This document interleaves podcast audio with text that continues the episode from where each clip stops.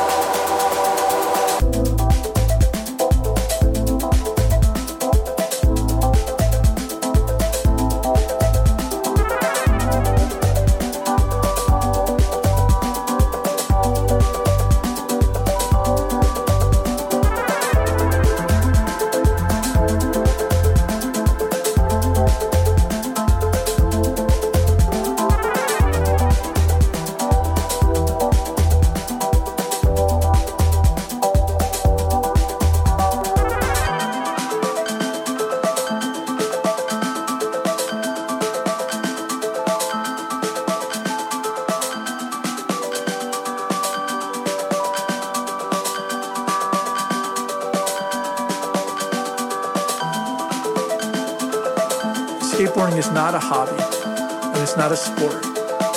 Skateboarding is a way of learning how to redefine the world around you. It's a way of getting out of the house, connecting with other people, and looking at the world through different sets of eyes. When you're a skateboarder, especially in the 1970s when everyone thought it was a hobby, they all thought it was a, like a strange version of a yo-yo or a hula hoop. It was, it was very under the radar. For most people, when they saw a swimming pool, they thought, let's take a swim. But I thought, let's ride it.